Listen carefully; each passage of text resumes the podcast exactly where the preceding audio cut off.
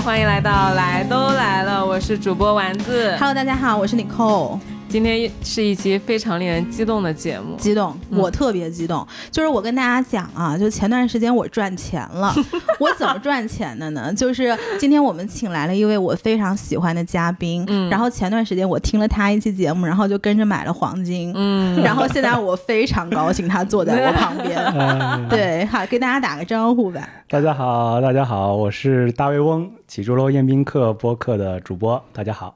起猪肉宴宾客，我相信大家如果就是对投资但凡有一点点兴趣，一定在小宇宙看到过这个博客，并且订阅过它。没有我也是，但是我很后悔，我此刻当事人就是非常的后悔，嗯我没有跟着他买黄金。咱就是说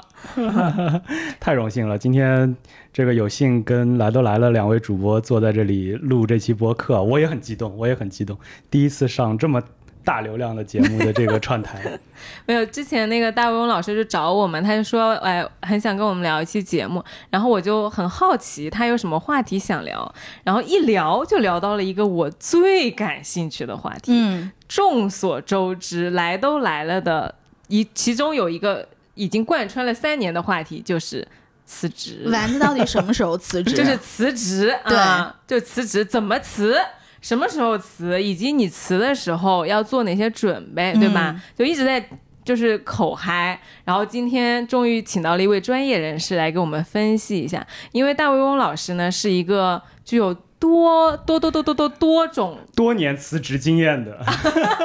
哎，但其实我真的特别惊讶，因为我刚刚开麦前跟大卫翁老师聊了一下嘛，就其实你的职业经历是非常丰富的。嗯，对，有点过于丰富了。你要不要跟大家说说，你都经历了些什么，让你有如此丰富的辞职经历？对，就是我是一个在体制内、体制外，然后国企、这个外企、嗯民企，然后金融行业的各种不同的岗位，嗯都待过的这么一个一个人啊。是什么给了你这么大的勇气，辞了又一次的一次的职？其实大部分的时候都是机缘巧合，嗯，都是有一个更好的机会啊，或者是嗯有的时候也是头脑发热啊，就是总会有一个理由 在召唤着你说辞吧，还会有更好的这个这个工作的，就这么辞了。就是下一个会更好。对对，在过去的这么多段里面，大部分的时候都是这么一个这个经验，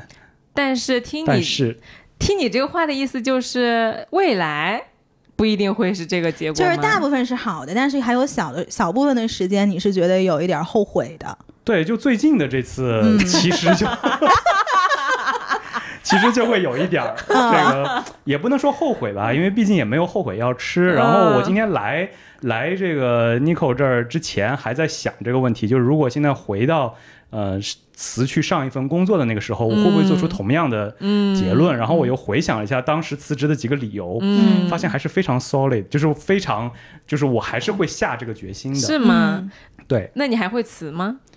你说现在吗？就如果现在的你穿越到你辞职前，你还会我辞吗？我我觉得还是会，我觉得他会，还是会对，对因为那几个理由依然依然存在。嗯，然后呃，如果不辞的话，我还是也会后悔，也会有非常多的后悔。哦哎，前两天我看到一句话，就是说你人在做决定的时候，其实你在某一个阶段，你只能做下当时认知支撑你做的那个决定。所以可能你当时的认知就是那个样子的，包括你说你所有的这个辞职的理由都是非常扎实的。所以可能你回去了，他一样的就是当时认知的他，他还会做这个决定，他只能做那个决定，他只能做这个决定。对对对所以你一开始是金融行业的，然后后来你去做实业了。对，就是嗯之所以说你会有一点点后悔，或者说跟之前的这些 辞职不太一样，就是因为最近的这次辞职其实有一个更大程度的跳跃，就是行业之间的切换，然后包括从一个大平台到一个相对来说比较初创跟小的公司的这么一个跳跃，所以跟过去的这些呃公司工作之间的这个切换，就形成了一个比较鲜明的一个对比，所以这次的感受就会更深一些。以及就是其实大家都知道。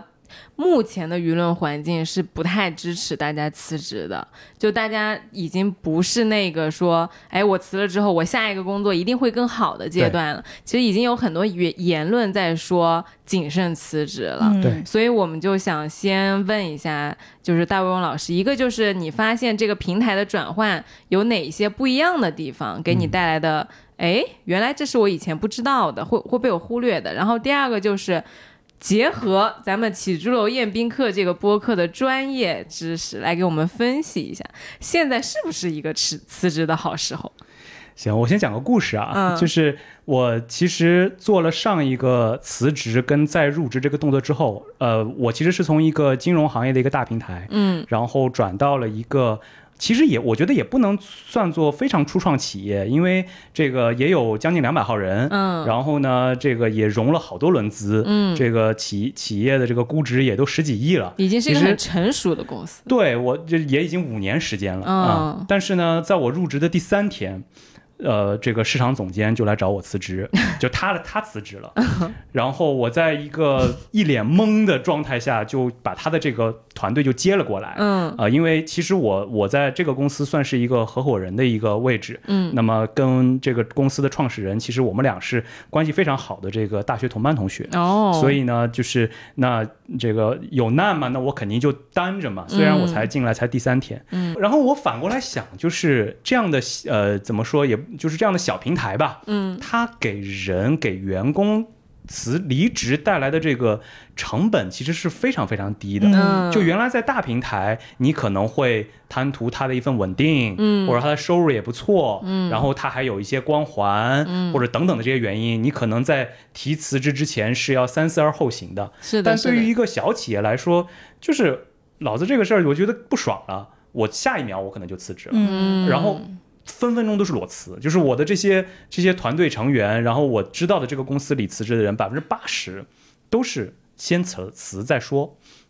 然后呢，因为你你你首先你的收入也没有说比别人多多少，嗯然后呢，呃，出去说我在这个公司工作，呃，也没有说，当然他是一个独角兽，但他也没有大牌到说让所有人都觉得啊，好好厉害，你在这个公司工作、就没到这个程度。但我觉得这个是其实对于我们来说，可能百分之九十以上的人都是在这样的企业里企业里工作的这么一个状态。对，所以对他们来说，他们摩擦成本就特别小，然后就是这个离职的成本就特别的低。嗯，那对于一个管理人，或你哪怕只是个基层的管理领导来说，都会受到非常大的冲击。这就意味着我的我对于同事的相处的这种方式，嗯都会跟原来必须得有非常大的这个这个变化。嗯，对。是的，是的，对，因为我在原来一个平台也是临时临时受命带了一个三十人的团队，其实也不小。然后我也很担心里边会不会有些人员变动，但过了几个月发现，哎，好像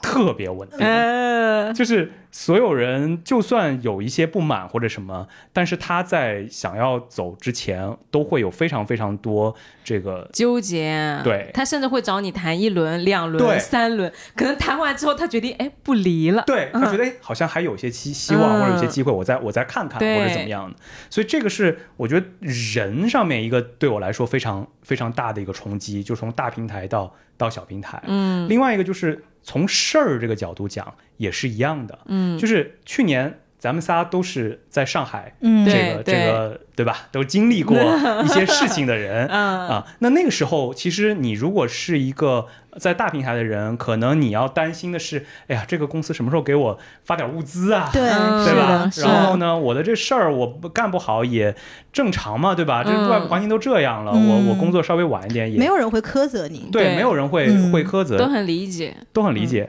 然后你你的心思也是说我我怎么把我目前的这个生活过好。对，但我到了这个这个公司之后，然后因为还是在下半年，其实整个呃这个还没有进入到一个现在像像现在这样的这开放的状态，然后就会经历一波一波的事情，嗯比如说所有的你的客户全部都处在。风控的状态，嗯。或者说啊处在没有办法进入的状态，你的业务就完全没有办法做。嗯。就你想开展的很多事情，就前一天还在说我要参加这个展会，第二天那个展会说对不起，我们明年这个时候再办，是。啊就类似这样的事情不停的发生。是。OK，然后那也就罢了。然后后来到十二月份，终于放开了，嗯。然后所有人都阳了，然后你还是没有办法去开展业务，嗯，然后等到大家都已经又恢复过来之后，哎，突然又春节了，对，然后。对于员工来说啊，我就我就放假了，对吧？我就该干嘛干嘛。但对于一个像我们这样又有生产制造，然后又有前端的销售的人来说，又是一个多月，嗯，没有办法去做任何的事情，然后就发发现这个实体经济真的是太难了，太难就这。半年的时间就啥都干不了，嗯，这就是那个你你你你在这样的公司，或者说你在一个不是金融行业，在其他行业你才会感受到的一些一些冲击，然后一直到今年春节之后。才能够进入到一个正常的状态，所以刚才这个丸子说，就是结合我们我在启罗人民课经常讲的一些，就现在为什么大家觉得啊，好像经济的复苏也就是弱复苏，也就是五一旅游好像比较热，对吧？好像企业啊什么的也就这样，嗯因为这个刮骨疗伤或者说就是这个病后的修复期要很长的，那就大家需要对于这些企业来说，需要一个很长的一个从这个 ICU，然后慢慢的康复，然后慢慢的开始去做一些投资，或者说做一些业务的这个状态，需要需要一个很长的一个一个一个时间。是因为我之前啊在网上看到过一个博主的微博，他就说，他说其实现在大家有一种就是摆烂的心态，就是反正我也赚不到钱，那我就出去玩，你说员工吗？就是大就啊就是是我们国内的人，啊，所以就是旅游现在特别的火，因为大家就知道我现在工作给我带来的收益不是最高的，那么我现在。而且又面临这么多不确定性，谁知道明天发生什么呢？就先享乐，嗯，就因为中就活在当下。对，因为其实中国人传统是一个我要为未来积累一些资本和这个抗风险能力的一个民族嘛，就是我们一直都是勤劳的、忍耐的。但是最近就好像大家都已经开始报复性的游乐了、享乐了，是他说有这个趋势，他发现。对对对，嗯特别是我觉得从去年底到现在是非常明显的这么一个，大家都处在这个状态。然后这个状态后面会不会再回归到中国人传统的这个美德上，也有可能啊，也有可能。嗯但至少这一年，你像我父母都是现在能出去玩儿就出去玩儿，情绪性玩是，对，他们在国内呢国内还是国外？国内国内目前还都在国内。对，其实你刚刚讲到这个，我发现什么？其实申请我们好像看到，比如欧洲签证啊，排期排很久，但是他们真正五一从浦东国际机场走的那天，我一个朋友就说，他说其实真的没有恢复到三年前的那个状态。嗯我们可能看到很多人他出去旅游，然后他在发社交媒体，嗯啊，很多人是选择了国内，嗯这个跟这个跟大的经济环境其实还是有一些关系的。是的，是的，是的。然后现在航班也都还离恢复到疫情前还早得很。对，而且现在航班价格其实是蛮高的，嗯对是的出国的航班价格，对但是大家的心态已经就是对，心态有一些微妙的对哎改变了。嗯，所以我觉得你你们这么说，我也在想，是不是这些员工辞职也有类似这样的想法？就反正我也赚不到钱了，我先玩儿再说吧。对，因为我发现就是大家离职之后都不是说立刻有下一份工作，或者是我先找好，就是先躺几个月。就 gap year gap 的人越来越多了。，对，嗯，我真觉得非常神奇。就是我刚刚回国的时候，二零一六年，就是 gap year 这个概念，其实一开始是国外的嘛，嗯一开始国内是没有这么多人 gap 的。嗯然后你就发现现在身边所谓裸辞的人越越来来越多，了。而且就是你像，因为我自己也是大平台的嘛，嗯大平台裸辞的人是很少很少的。少的，对但是你就会发现，身边有很多互联网上，包括我们自己的听友，哎，怎么今天这个又裸辞了，明天那个又裸辞了？嗯这裸辞了，然后去干嘛呢？就有的时候我都觉得，你难道没有生活压力吗？就不是说这个金钱上的生活压力，嗯而是你自己的这个心理状态，你要怎么去调试？这是我始终都没有想明白的一个一个问题。但这个就是，如果哪一天 Nico 你你你来一个小公司，啊或者来一个这个没有这么大平台的公司 工作一段时间，啊你就知道了哎。毕竟这样的公司给你的也没有那么多，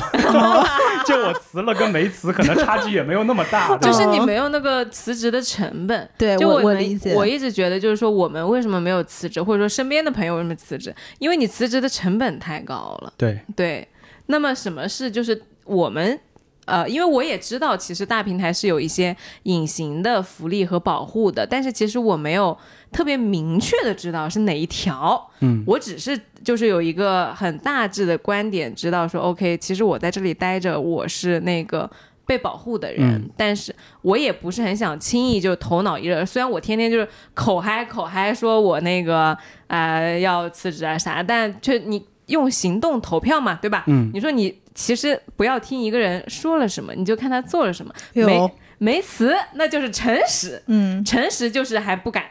对吧？那什么到底是就是呃，我们现在在大平台能享受到，出去其实就没有的东西呢？对，其实来之前就是跟丸子在网上聊，对我就说我特别想聊的一趴就是 离开了大平台，才意识到这个大平台给保护伞有你多大？对遮风挡雨了多少，有多少东西被挡在外面。嗯那我的角度可能会呃怎么说呢？稍微有点偏，因为来了这个公司就有一点呃，也不能说是这个企业家吧，但是还是会操很多老板的心或者老板的命。嗯然后呢，就呃，我我想说的就是，首先大平台它有一套非常完善的流程，嗯然后有很多的部门支持部门嗯在每天在做很多的事儿，嗯，然后就就我们刚才举的例子，去年在上海，对吧？你会关心这个公司什么时候给你发物资？那这物资是哪个部门在操心呢？哦，可能是工会啊，嗯或者是人力啊，他们的工作就是这个，哦他就会在操这份心。嗯但如果你到了一个小的平台，如果老板没有这个意识，或者是呃这个就没有这个闲情雅致，因为我连业务都做不了了，对吧？嗯我我我员工你们还想还还想在想什么呢？就是什么福利啊这些东西，就别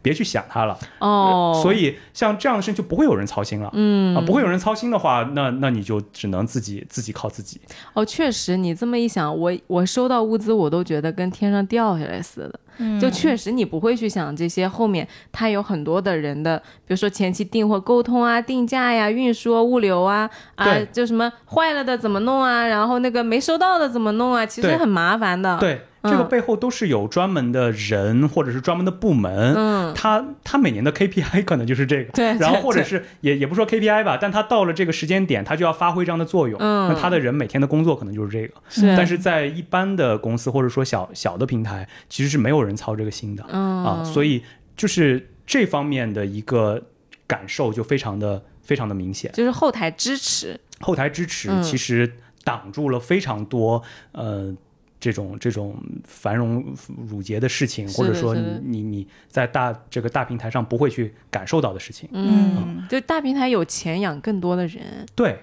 嗯，对。有有，就是这些人可能在平时发挥不了什么作用，或者在业务上发挥不了什么作用，可能你但是看不到他，对。但是在起到这种润滑作用的时候，哦，就是哎润滑作用，对，嗯，因为你员工或者说一个公司的运转，它就像很多齿轮在一起。嗯嗯，那么业务是当然是推动这些齿轮去驱动他们转，有点像那。种烧的那种燃料，对，嗯，但是很多的支持部门、辅助部门其实在起到中间的润滑，然后让它运转的更好，嗯让你员工待得更舒服。啊是是，只有大公司才有闲情雅致去考虑员工待的舒不舒服这件事情。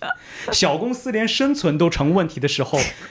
员工你就自起多福吧。是是对是，是，而且我最近不是阳了嘛，就我有一个特别明显的感觉，就是你真的在大了平台，你阳完之后，你待在家里，你是特别安心的。嗯就你知道没有人会催着你回去上班，大家都知道阳完之后其实很难受。嗯，但是我妈有的时候就跟我说，如果你在一个相对小的公司，你在一个创业公司，你一个人要当三个人、当五个人打的时候，尤其如果当你是老板，每天早上起来你要哼哧哼哧为两百多号员工去打工的时候，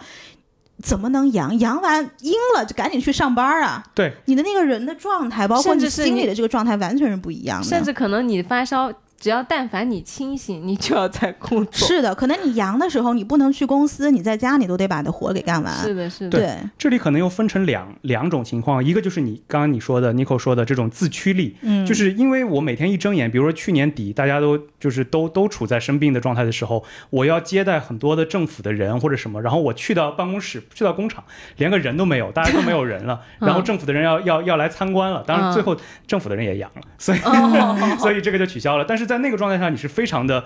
非常的恐慌，然后不知道该怎么紧张。不知道该怎么办的，嗯所以在自驱力这条这条路上，嗯、就是会受到很大的影响。另外一条路就是，就比如最近，比如说那个五一，对吧？五一这个假期，你可能再请几天假，就会连成一个很长的假。嗯，这个在很多大平台的人眼中，就是我休年假嘛，那对啊我就是要休的呀，这是我的权利啊，对，这是我的权利，对吧？嗯但是在在在小平台，我不是说我们公司的这个我的合伙人有什么问题啊，嗯。但确实在工上班的第一天，我就听到他在打电话，一个非常着急的业务，然后那个业务的负责人说我在休假，嗯，然后我一直休到下周一，嗯。因为正好连上那个周末嘛。嗯。然后，然后我我我同学就就发飙了，嗯，就说这个业务在这么关键的时候，你怎么能够去休假？嗯，你怎么敢？嗯，然后就立刻把这个人就降职了，哦，就是一秒钟的事情就把这个人降职了。啊！那那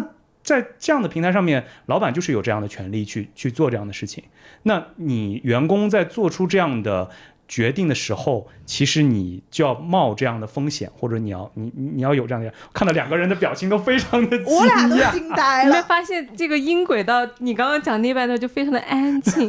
就是，然后我跟丸子两个人四眼相对，相互看了一眼 就，不敢发出声音。外面是这样的吗？但是但是反过来，我站在他的角度，我也非常能理解，嗯，是当然，因为这个业务真的非常的着急。嗯，然后他就决定了这个公司，我们这个公司在五月份到底能不能够拿到一笔让投资人满意的这个收入的这个时候，嗯那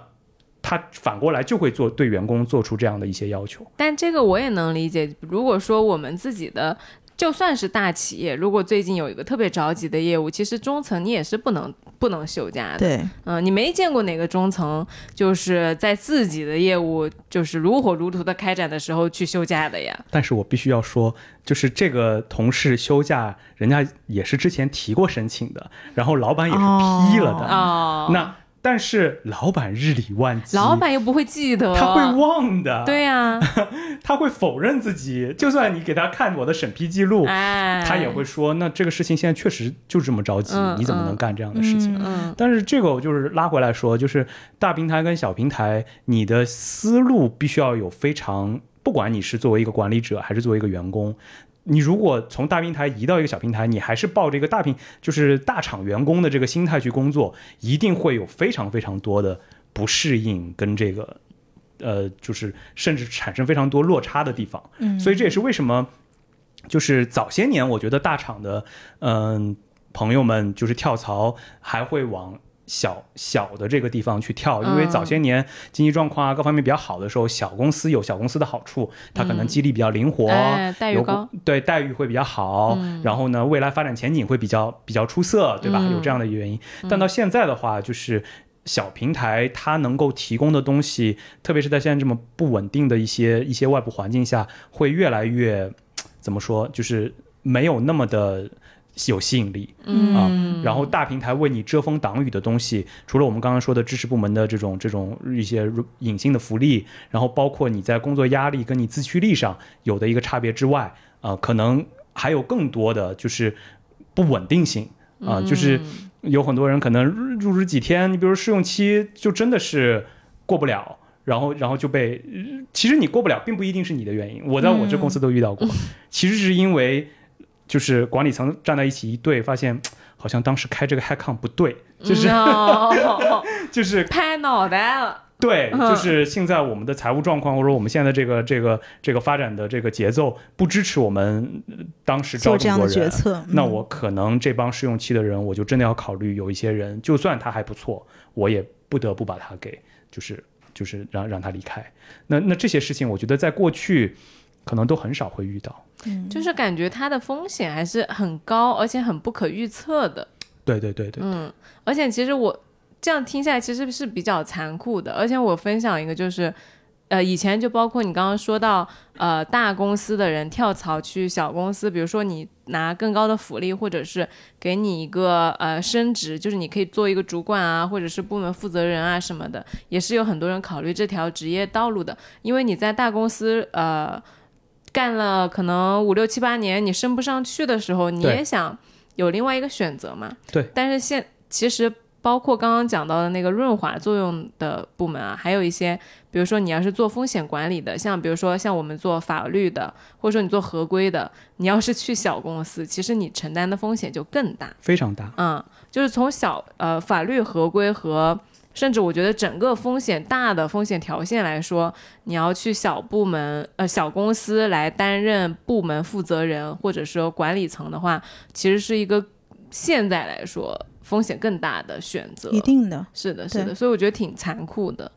对，嗯。所以这也是为什么就是我觉得呃，大平台对于一个人的意义，不仅仅就是很多人觉得我在大平台是一个螺丝钉，对，然后对我去了，我去了小一点的公司，可能就会成为一个 真正能够起到作用，然后能够发光嗯发热的。对对的这么确也是的，可能某方面也是某方面也是的，但是你要意味着就是像我们投资时候经常也说嘛，你的收益跟风险是成正比的。对，啊，你收益越大，风险就越大。然后你在不同的外部环境下，可能你的就是你的风风险的这个暴露会比原来会更加更加明显。嗯啊，你要知道，当你螺丝钉的时候，你是在一个大的齿轮或者是在一个大的机器里面，会有很多的很多的保护，对吧会？有其他的螺丝钉来支持你。对，嗯对。但是你到了这个这个小的，你你就是独当一面的嗯，这么一个时候，那么外部一旦有了狂风暴雨或者什么，他可能第一个冲击的就是对，就是你。哎，是哎，我觉得这个话虽然现在听起来比较残酷啊，但我想起来，我刚入职的时候，其实我挺需要听到这番话的，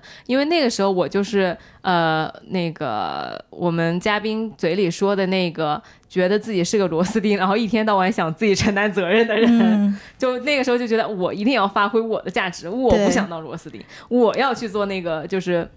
哎，成就自我价值，然后给公司带来价值的那个人。但其实你发现，有的时候，一个是你自己的想象，然后另外一个是情怀，然后是你有没有这个风险承担能力去嗯承担你去要自由的同时的那个呃什么成本。对，所以我也不是说一定就是大厂好，或者说大平台好，然后小点的公司就不好。嗯，就是你在这个之前一定要想清楚自己到底要的是什么，然后不管是从呃外部的形式，还是你内心的自己的这个想法来说 calling 选择，对，就是你大家都是成年人了嘛，你要为自己的这个呃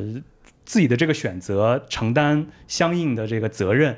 对，就是你要知道你在做这个选择的时候，到它到底意味着什么，对它背后的代价到底是什么。对，但这个呢，说起来容易，真正做起来，我觉得为什么刚才最早聊到说会不会后悔啊？从大平台移过来，就是、嗯其实对于我当时来说，以为也是不知自己想，道的，以为自己想好了，嗯，啊对但是其实其实前面全是未知的，对，嗯真正到了，也可能是因为我原来没有没有在这样的平台。做过对吧？没有这样的经验，但是我觉得对于大部分人来说，你的职业生涯里边也不可能有过非像最早我们介绍的，我已经属于经验非常丰富的 嗯这一类人了。你已经觉得你肯定是见过了，对，已经见多识广了，但是来了之后还是受到了无数的无数的冲击。就你辞职之前，你没有听到一档播客，以一个这个现在这个你来告诉当时那个你的这些信息。不知道，如果我听到了，会不会做出不同的选择，或者怎么样？但对于我来说，都是都是一种，你只能把它当做一种经验吧。对，我觉得挺好的，没有什么，我真是觉得没有什是的么特别好是的的后悔的。对就，作为一个人生来说，我真的觉得是一个非常棒的体验。嗯，对，人生圆满了。所以你是离开金融行业几年了？你才做现在这刚一年个刚一年，刚一年对就已经有如此多辛酸哇，苦辣。我觉得我这过去一年比可能比过去五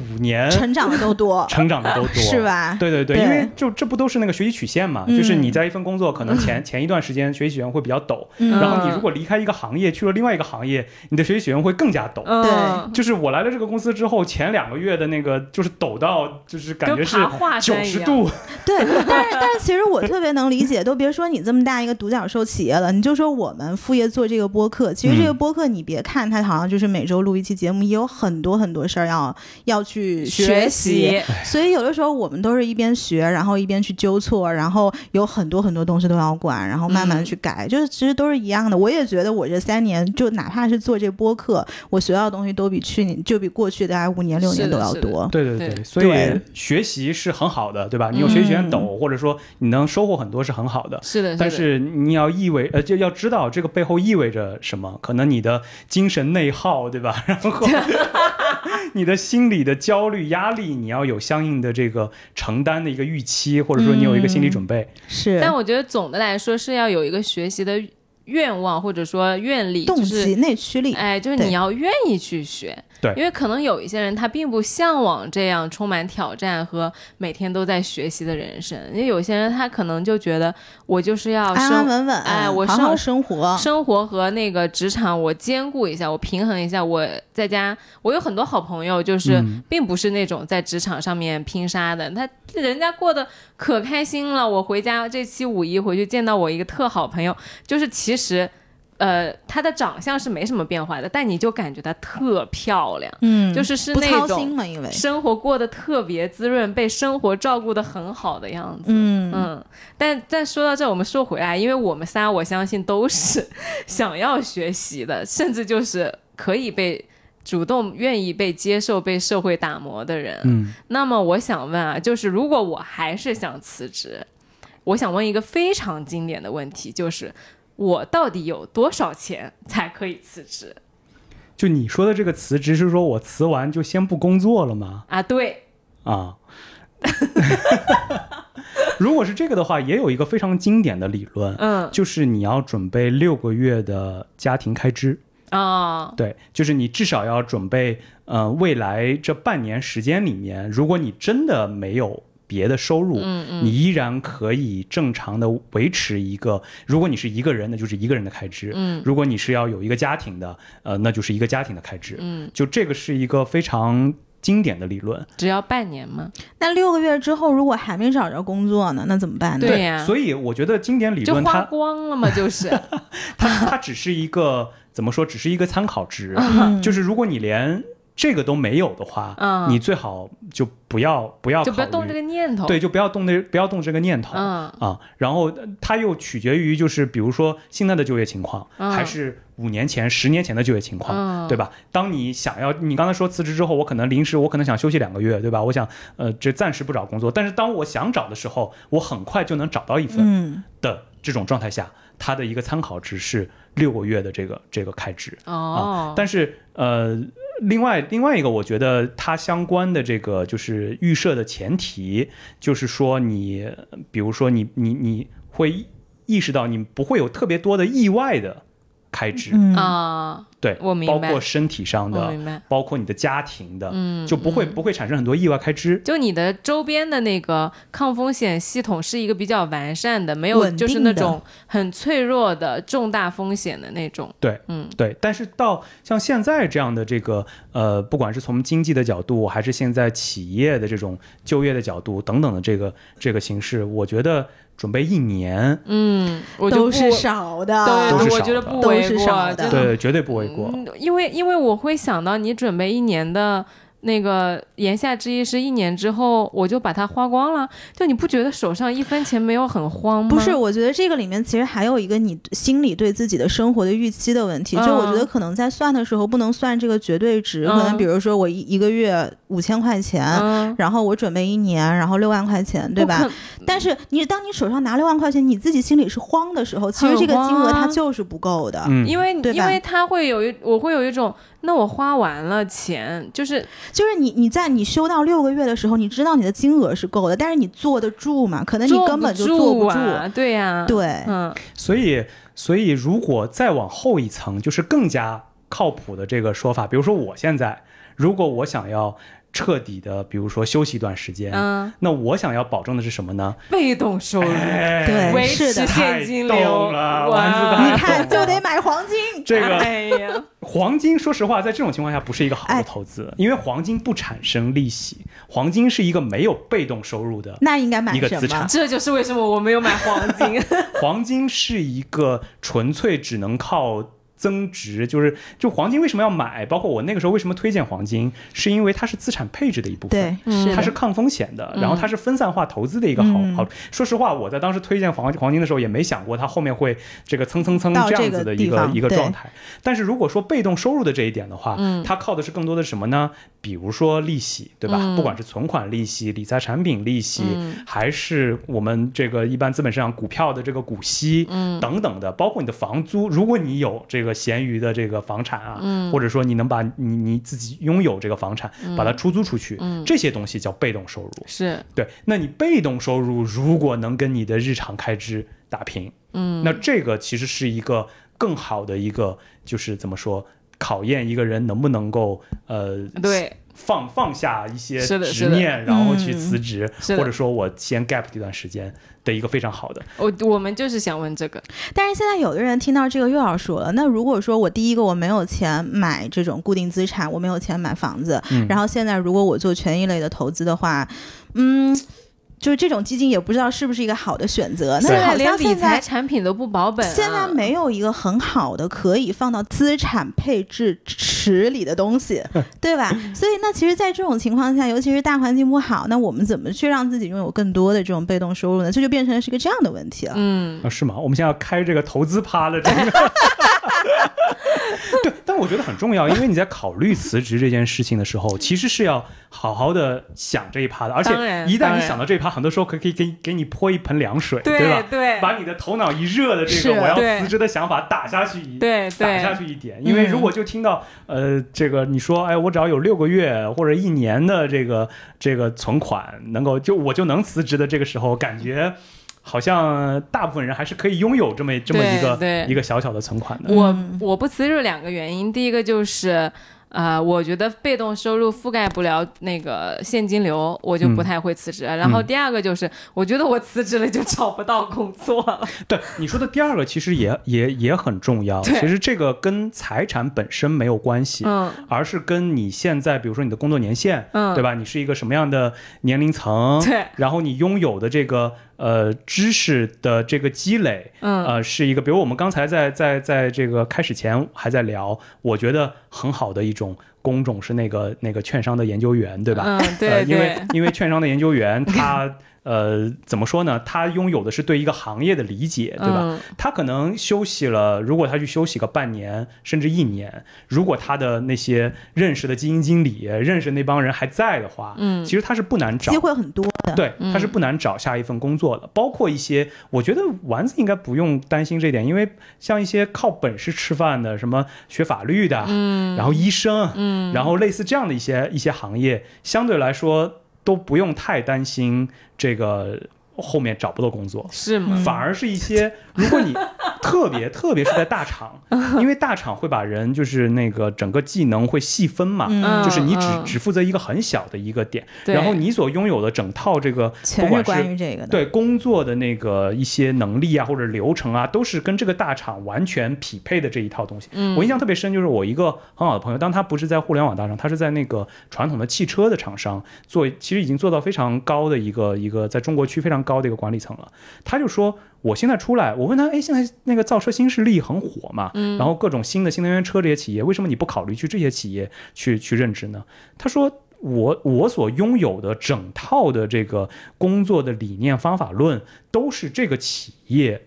教给我的，嗯然后是适用于这个企业的这种特性的。没错，我如果换到另外一个企业，是的，其实基本上没有用。没有发是的，挥余是的，地。是的，嗯，那么，对于一个已经到管理层，他虽然是学汽车出身的，他是汽车专业的，但是工作了十年、十五年之后，其实拥有的更多的是管理的能力的时候，嗯他就会觉得我我我我没有办法去转转向另外一个。嗯，是的，是的，我特别赞同，因为在职场上，我一直都觉得积累的是两种能力，一种是你的专业能力。这个是可以迁移的，就比如说你学法律的，那你对于比如说当下的这个法律法规的理解、解读、政策的理解，然后这个合同的问题、诉讼的问题，叭叭。还有一种，还有一类的技能，就是你适应这个公司。这个部门和部门之间的啊，怎么跟别的部门沟通，上下是怎么弄的，然后这个公司它独有的运行规则，我觉得这个技能是迁移不了的。而且随着你的呃，就是年限逐渐增加，你就越来越难迁移。越陷越深了。对，因为嗯公司会支付给你越来越高的薪水，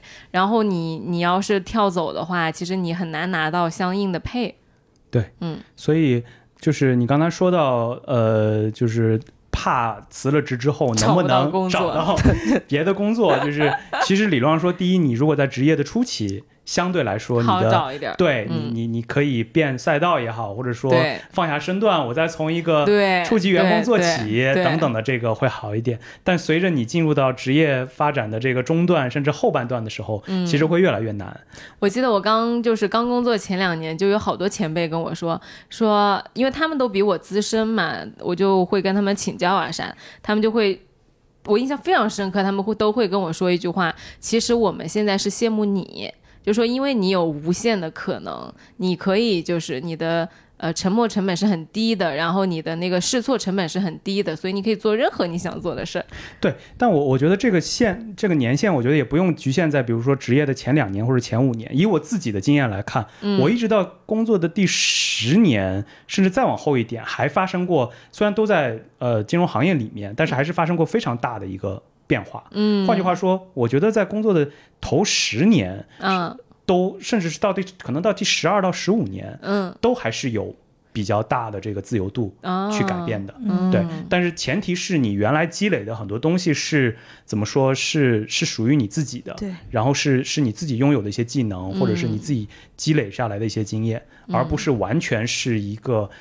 呃平台给你的一些一些一些东西嗯啊。然后呃，所以我觉得对于听听播客的朋友们，大部分可能还属于，但如果你再往真的走到后半段的话，嗯其实很多时候你也不会是依依靠。呃，比如说还依靠一些招聘平台啊，对或者是一些这些去找工作了。对你可能是更多的是通过人脉，或者是通过一些朋友介绍去，或者是就是进入到自由自由职业，或者自己觉得这一做点事儿期好卷，啊？真的吗？就是我不知道你卷吗？你听我觉我觉得很就是很就是这样的呀。就是我听到这一期的感觉，我不知道大家听的是什么感觉啊？大家可以给我们留言。但是我听那个戴维翁老师，就是话里话外，我我都能听到很多，就是作为一个就职场新人或者是职场人，你应该去做的准备，因为他给我们介绍多了非常非常多的经验嗯，和可以借鉴的思路。但是问题是你有在做吗？能不能做出来？如其实果你这个没有在是问题做，。你这个时候焦不焦虑？对，前辈给你讲的这个经验，你有没有在做？今天晚上都睡不着。是的。今天想，哎呦，我有多少税后收入？我有多少被动收入？我人脉积累够了吗？我今年第几年了？对，嗯，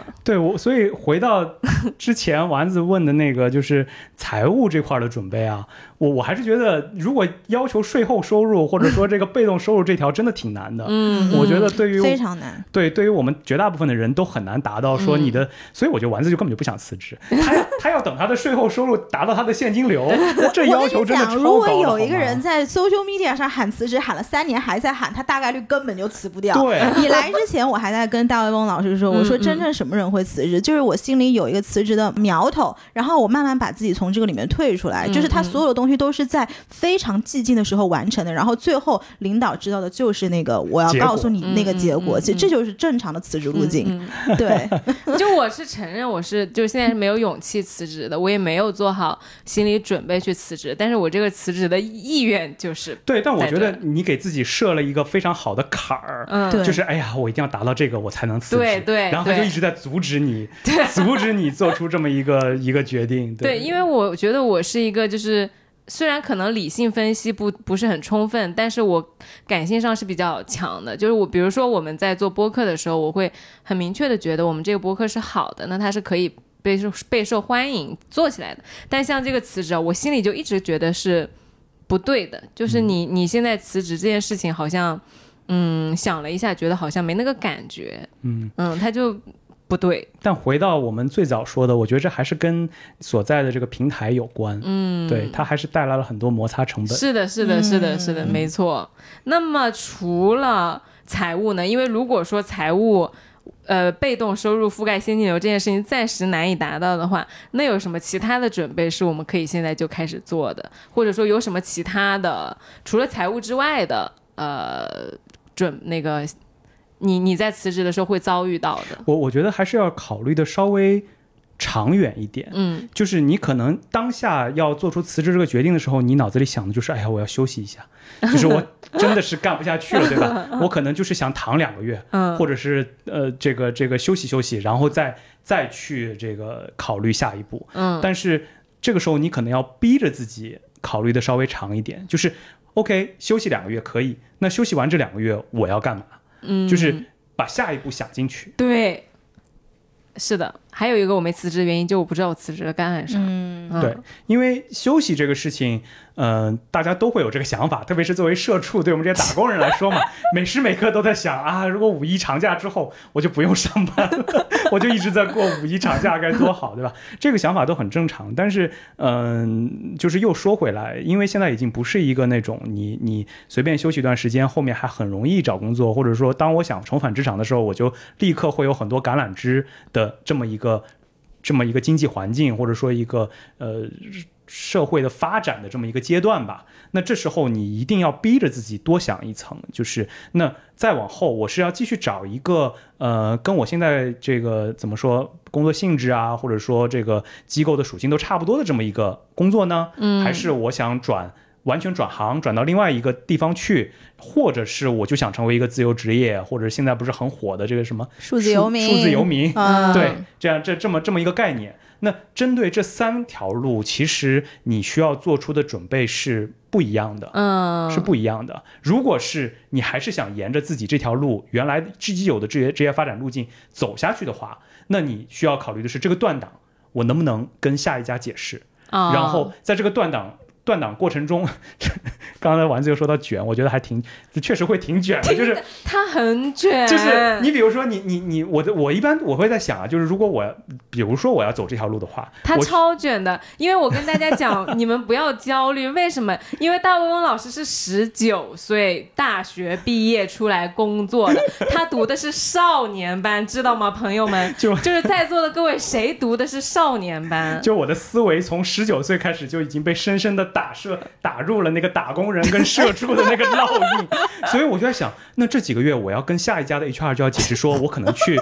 读了一个研修班。或者是我去学了一个什么东西，对吧？因为确实 gap 这个事情，就包括我，其实有的时候在上一上一份工作，或者说在这份工作会拿到一些简历，中间有断档的话，如果超过三个月，嗯是一定要去问的。嗯这个这个这个，你你这个面试者就是什么回事儿，嗯发生了什么？就不能说我是要出去玩一圈吗？这当然不行啊！不行吗？我想去看看世界，不行吗？我真觉得你别辞职了，你辞了，你下一份工作一定真不着。找不着。这个这个会给会给这个企业一个什么感觉？就是你很可能也会很快的，就是你你你做出离职这个决定会，那你可能下次又想去看世界呢？但我上一份了，那我上一份工作做了六年也不行吗？嗯。整体来说，就如果你的这个 gap 完全用，呃，我就是想休息休息，或者说我就是想看看世界这种理由的话，是不行的。是比较比较不好的。啊，OK，我觉得是这样，如果你把自己代入一下老板，你今天要招一个人，其实我觉得你当你来面试的时候，你说我这三个月我就是想看看世界，这个从如果我是老板，我就会觉得你这个人救了你自己，而不是说你全心全意是在工作这件事情上面。嗯而对于所有老板来说，他一定希望你的 priority 是给公司的，就是你是全心全意为我的，而不是你首先把你自己个儿放在公司之前。我觉得 Nico 还挺适合去做企业家的，他非常能把自己带入到老板 他 就是一个就企业家 to B，就是未来的企业家，真的真的嗯是真的是这样的，就是你带入到老板思维的话，呃，但不，我觉得我们说的还是有短，三个月我觉得还勉强能接受，嗯。六个月嗯。或者再往上，所以我觉得就是刚才说，如果是你你在一个既有的发展路径上的话，嗯。你一定要想想清楚，就是。嗯当你回到职场又想找一份类似的工作的时候，你怎么解释你这这一段 gap？、嗯然后呃想好这个，你再你再做出这样的一个一个决定。嗯哎，那我再问一个问题，因为我身边有很多朋友，他其实真的是想暂时离开职场一段时间，但是他有两个路径，嗯第一个就是说我去读一个全职的 MBA 或者是 E EMBA，然后第二个就是我到国外去工作。嗯，因为我我就想问两个问题，第一个是你作为老板，如果你收到一个简历，他过去两年是在读书的，这种可不可以接受？然后第二个就是因为你这一年里面也走了很多国家嘛，嗯因为我听你播客，包括去了日本呐、包括去了新加坡，就是我也有点想知道，对于像我们华人，如果现在选择出海，想选择到外面工作的话，嗯它有哪一些优势跟劣势？我觉得对于你第一个问题是没问题的。嗯如果你是去读书，这是一个非常正常的理由。事实上，从过往来看，就是你包括我刚才想讲的第二条路径，就是如果你想切换赛道或者什么，去读一个 MBA 或者读一个相关方向的一个一个课程，都是一个很好的理由。然后这个对于下一份你的工作的这个呃面试者或者说对于 HR 来说，都是完全可以接受的。嗯完全可以接受的。然后你刚才说的就是出国工作这件事儿吧，就是 我们在开开始聊之前还还还在说这个问题，就是呃，你比如新加坡现在确实是特别火热的一个目的地，对吧？嗯。所有的资本、所有的企业都在都在看那里。然后对于华人来说，如果你真的能找到一个呃新加坡企业的工作，我觉得也是一个挺好的一个一个选择，因为那边怎么说呢，就是你你会感觉就像就比如说你是一五一六年在互联网公司，嗯，或者是这个再早一点，在金融金融行业那种朝气蓬勃、嗯蒸蒸日上、booming 的那种感觉，你在里面你是可以搭上那个嗯。快车道的那、那那种嗯感觉，你的自己的心情跟你的那个精气神儿也是不一样的。嗯。啊，但是呃，怎么说呢？就是对于绝大部分的国家来说，我觉得现在都处在半死不活的状态。就就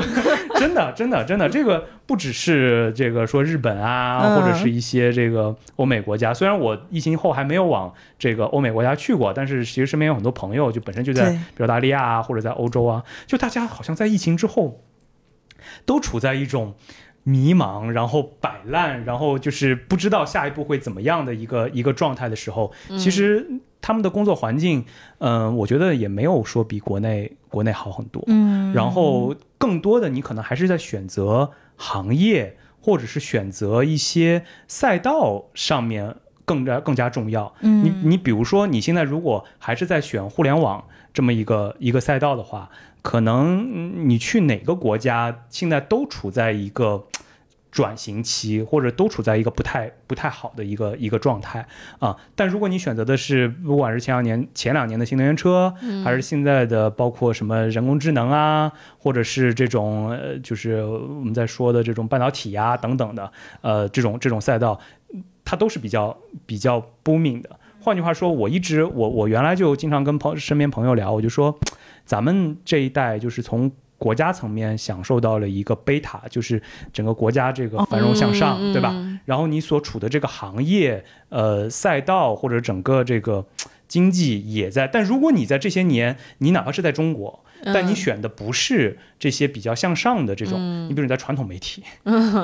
或者是在一些媒。对纸媒，或者是嗯。在一些这种本身就处在挣扎期的这种这种这种行业，嗯。你会你会待得非常的痛苦。是的，你会一定会在某个时候就选择去是的去是的，转型，嗯。所以我觉得国家不国家的没有那么重要。然后当然了，就是如果你你在一个，比如整个东南亚都不说是这个新加坡了，就算你是在这个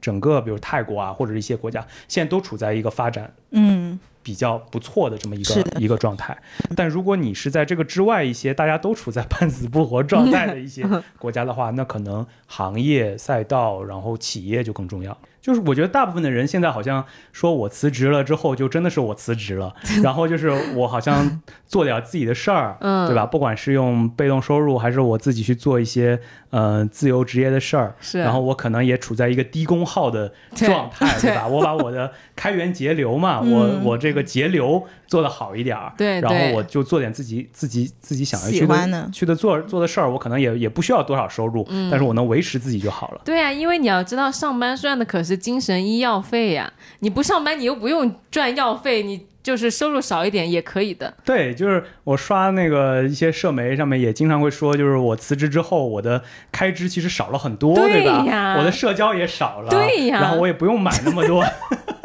衣服啊、化妆品啊、交通啊等等的，对吧？然后，所以我也不用赚那么多钱了。但我觉得这个还是要考虑好一个前提，就是，呃，自由职业这个事情其实是一条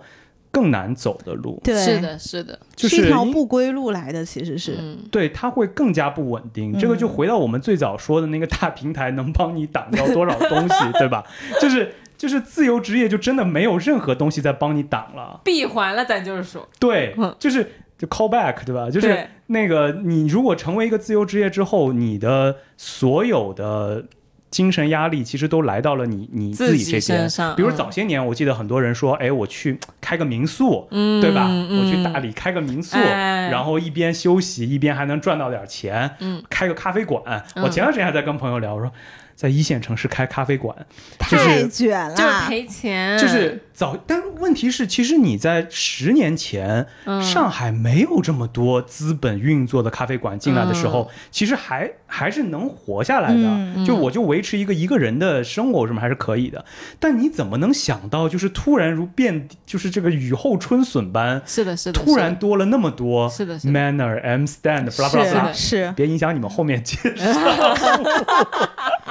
不会。我当时喝 Manner 的时候，嗯其实 Manner 就是一家你连招牌都看不到的店。我第一次喝 Manner 是它跟一个在北还是在北京，啊北京它是很早就开了一家小店，嗯它是跟一个服装店，就是开在服装店里面。上海也是，上海就开在南京西路，它有一条很小的路背背面，然后完了之后也没有一个小招牌，橱窗，就是一个什么煎饼摊还是什么的旁边。对，嗯你怎么能想到，就短短几年后，它就会变成一个哇，就是遍地都是，而且价格压到那么低，是就是让你让你一个独立品牌都很难活下去，这个味道还是很可。怕的地方。是的对，所以像就是自由职业最怕的就是什么？那你大理那个事儿，再回过说说民宿，就你怎么能想到政府突然有一天就说这一片区域不能嗯，开民宿了？嗯又收收回来了，或者怎么样，或者是有一些这个管理上的一些变化，嗯，就这些外部的这些干扰条件是你没有办法左右的，嗯但它对你自己在做的这个事儿可能会产生非常重大的影响。生死的决定。这个时候又没有大平台帮你遮风挡雨，你就说大平台给了你多少钱来 来让你讲这期节目？这不就是我们上节目前我就跟丸子说，我是一把辛酸泪，就是从大平台出来之后才意识到，哎呀，就是真的是，还是大平台好，那你后面会考虑回大平台吗？哎呀，怎么说呢？如果回得去的话，对吧？对，我觉得还是就 那就那个话，其实其实很多时候，嗯当你走到职业生涯生涯的这个阶段的时候，也身不由己。嗯然后呢，能不能回去，很多时候看机缘巧合，嗯然后看很多的、嗯外部因素的这个这个决定。如果就我自己而言的话，嗯、还是愿意回去的。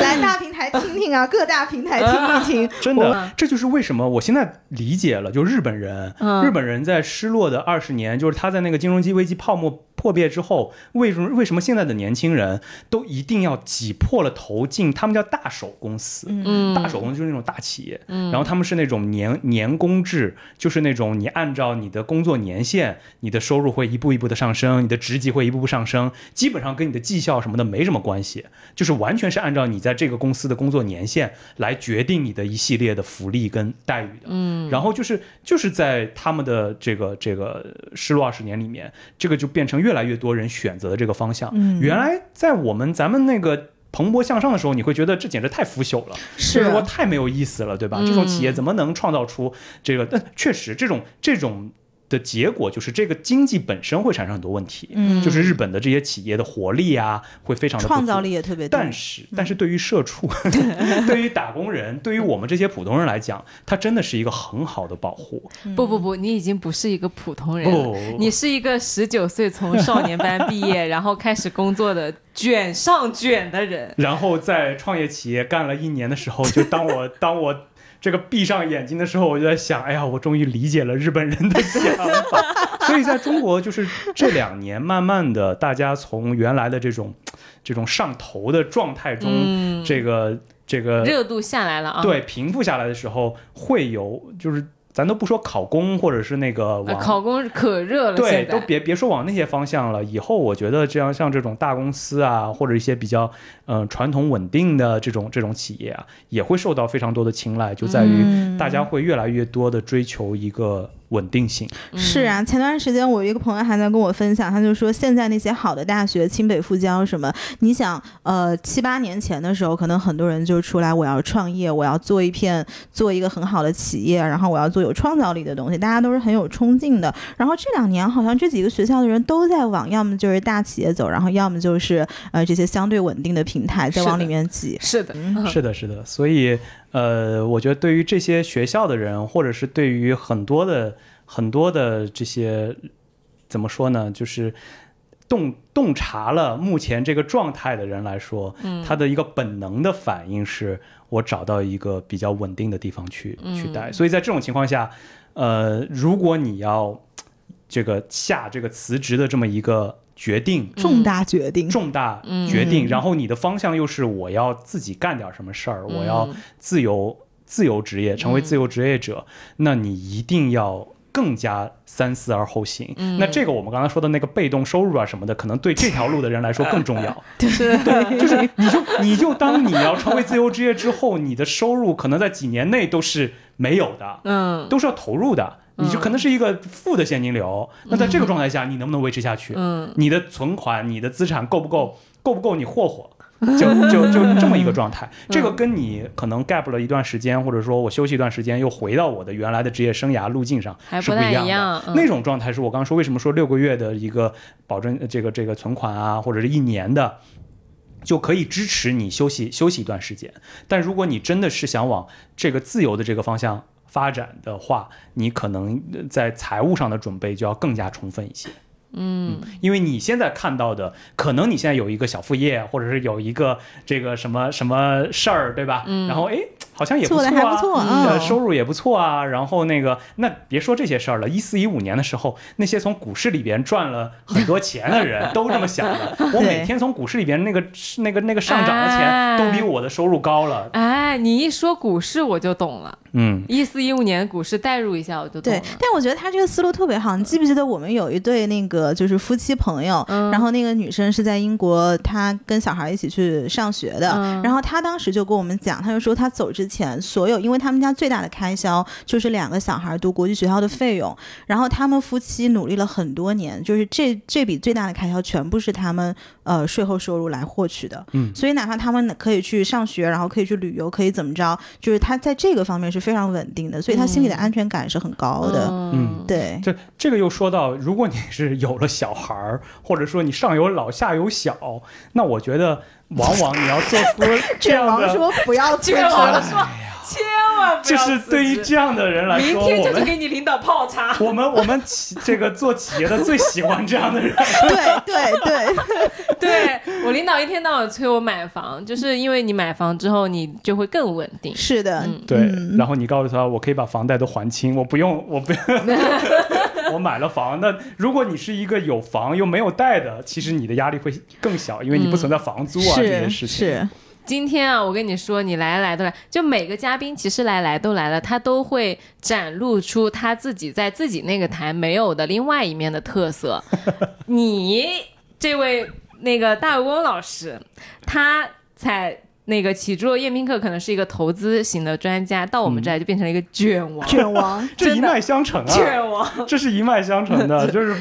呃，对我我刚才跟那个丸子说，太不好意思了，感觉给大家带来了很多焦虑感，是吧？本来是想聊一聊这个，你做好哪些准备就可以就可以辞职了。结果然后说是听完了之后根本辞不掉这个词，用最沉重的语气聊最轻松的话题。对对对，但是整体来说，因为作为一个辞了很多次职的人来说，我我觉得，呃，最后说一下，我觉得就是从我的过往的经验来看，嗯。如果你有了一个更好的机会，嗯。其实，嗯，不要犹豫，嗯。然后就是你在哪怕你是在大平台或者是怎么样，其实你要相信上天的安排，嗯。然后他给了摆在你面前的一个机会，你就应该抓住它。嗯很多沉没成本不一定真的是成本啊、嗯在我过往哦。这么多次这个切换这个路线的过程中，也都是就是因为那个东西有的时候就是转瞬即逝的。我身边的一些人，他就他就是没有抓住，或者他就是犹豫了一下，因为各种原因，那他可能就错过去了。嗯啊，但是呃，这种事情在现在这样的环境下面可能会变得越来越少。嗯那如果遇到了的话，你还是应该努力的去抓住它。嗯但如果你真的就是想休息一下，或者说你觉得我这份工作干得太累了，我干不下去了，我需要我我想要辞职的话，那就像我们刚才一直在聊的，你你要做的心理建设跟你要做的心理准备其实是很多的。嗯啊，就是不要不要，就可能你要做的是先深呼吸，然后从你老板的办公室里出来，或者是把你要发的那个微信消息先删掉，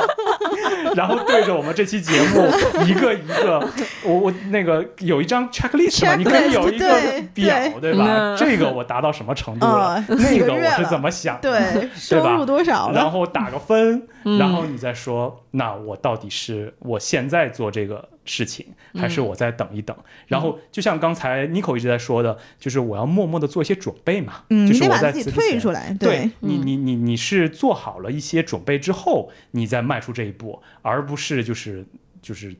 顺着自己的这个情绪的波动，对，就把这个事儿就撂出去了。是的，因为毕竟就是我反复反复在强调的，就是我自己的那个播客里边也经常在讲的，就是在不同的这个社会环境、时代背景，还有这个经济情况下，大家做出决定的这个成本是完全完全不一样的。嗯啊，一定要把这个因素考虑进去，不要以为那些国家大事、那些经济状况跟咱都没关系。其实我觉得到这两年开始，大家会越来越深刻的感受到这些东西对自己是有影响的。嗯，包括我们在开始之前聊这两天非常热的一个，在科技圈非常热的一个话题，嗯那个 OPPO 的芯片厂公司突然就解散了，嗯，两三千号员工突然就就在早上就没有工作了。原地没有了，原地没有了，嗯这个在十年前我觉得是一个完全不可能发生的事情，嗯但现在就是会发生，啊啊！但是我觉得这个